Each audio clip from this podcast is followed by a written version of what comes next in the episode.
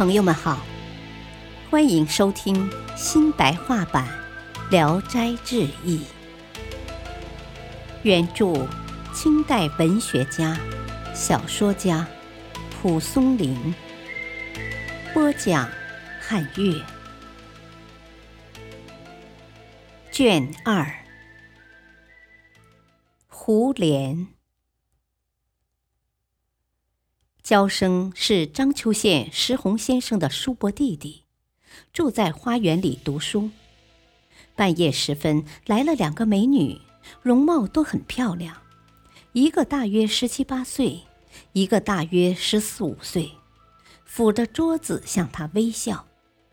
焦生知道他们是狐狸，脸色严肃地拒绝他们的调情。年长的说。你的胡子像戟一样，怎么没有男子汉的气概呢？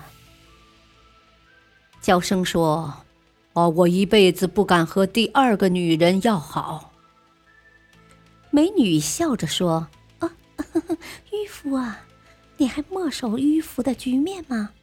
夏元杰的鬼神，所有的事情都把黑的当成白的，何况枕席上的琐事呢？”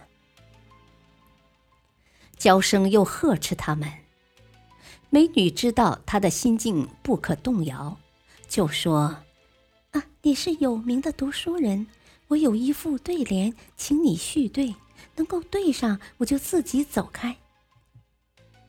戊戌同体，腹中只欠一点。”